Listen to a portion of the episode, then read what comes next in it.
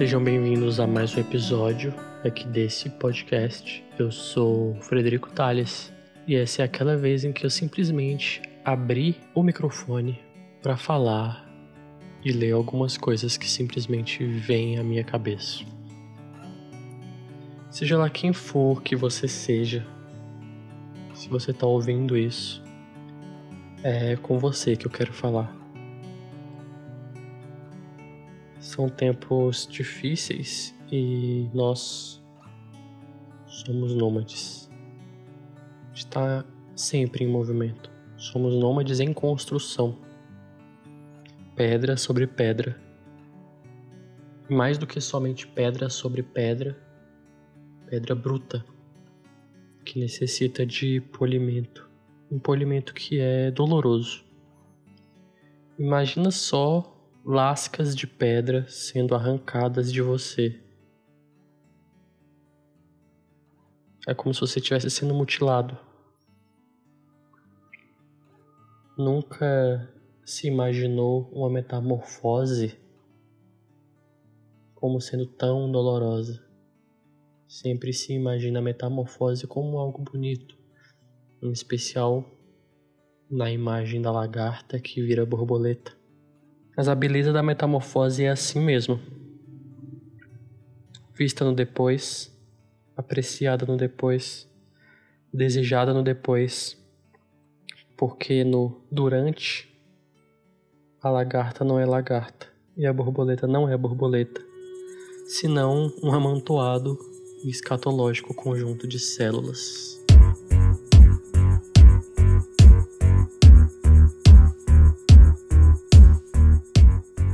Tudo isso para dizer que o que importa é o agora. Muito embora o que nos chame a atenção seja o depois ou talvez o antes. Eu acredito mais nas pessoas que não encontrei ainda. Quando eu penso assim, eu acredito mais na vida que não vivi ainda do que naquela que já vivi. Ou do que aquela que estou vivendo.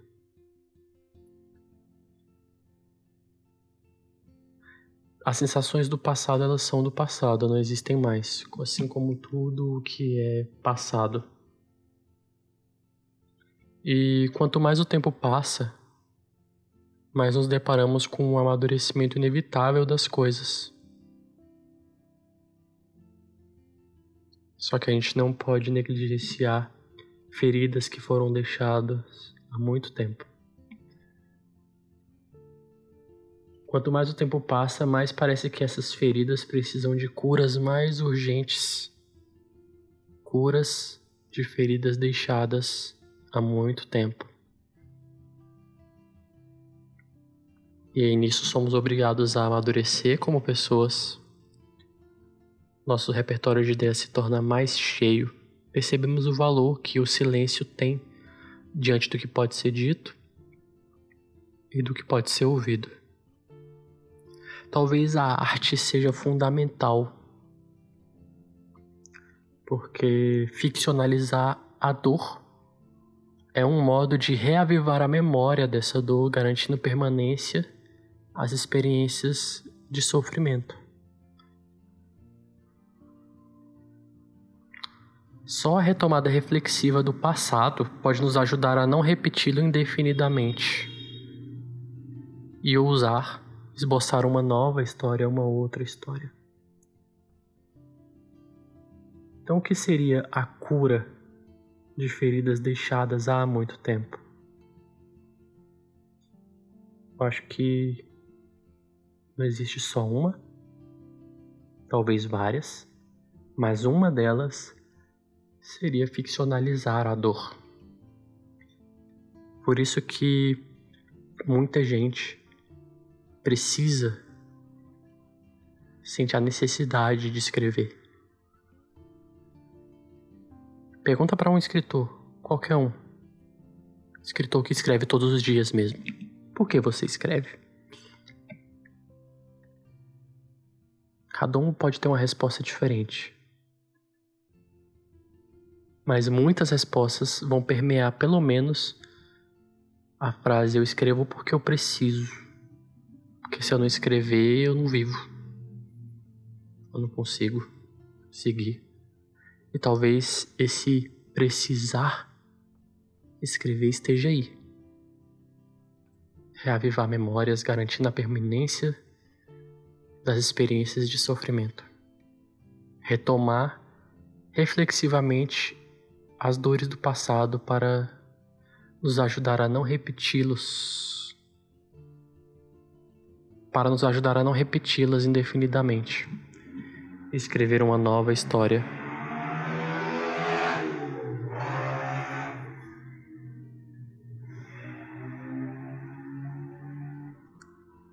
E tratar a vida sim, talvez como arte, ficcionalizando as próprias dores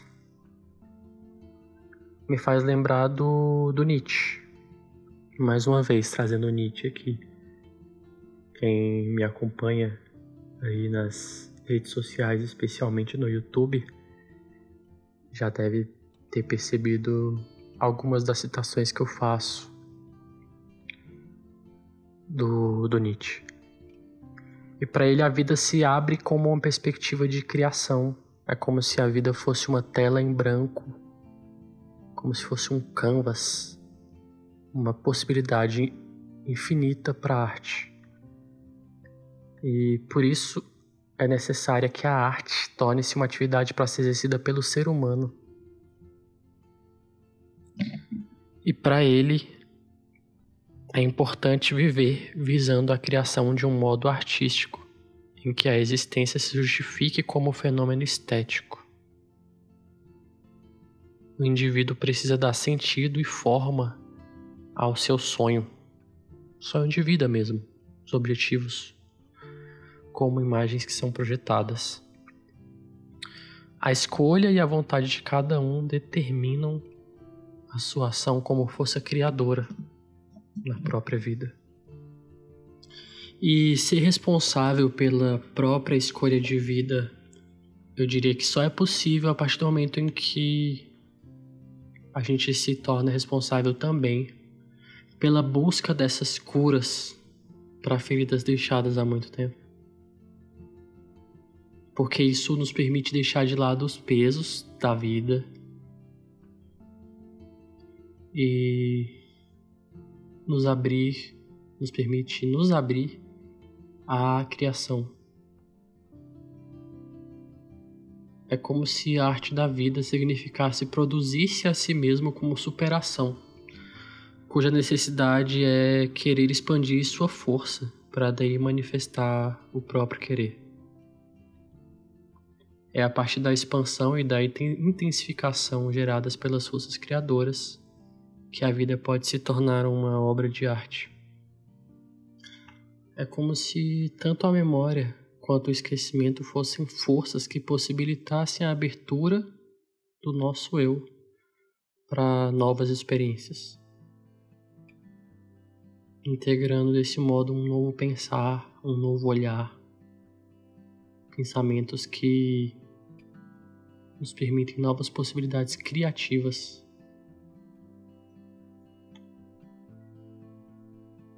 Quando a gente conflui a memória e o esquecimento. Seja a memória dessas dores ou o esquecimento dessas próprias mesmas dores. A gente percebe a leveza do poder criativo como forma de resistência. A arte como resistência. A gente vê a necessidade de pôr em prática o devir criança como força para poder exprimir todos esses impulsos, como resistência contra valores impostos por tudo, pelo capitalismo, pelas, pelas, pelos, pela sociedade capitalista, imposições culturais.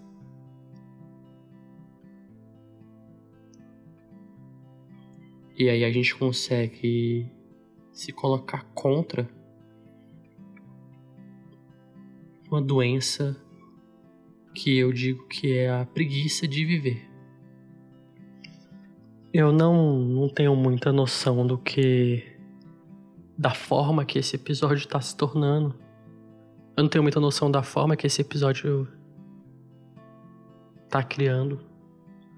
Porque afinal de contas, eu apenas quis falar, sabe?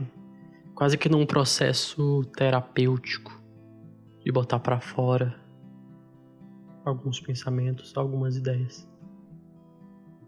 Especialmente essas, né, sobre passado, presente, futuro, criação, ação.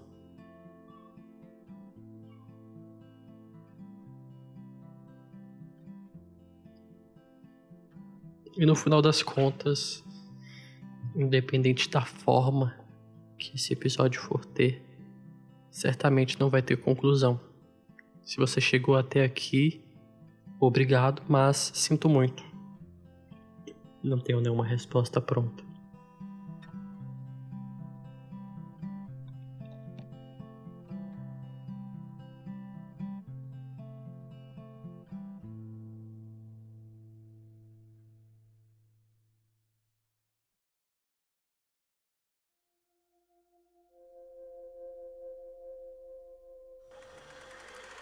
Este podcast foi editado por fredericotales.com.br.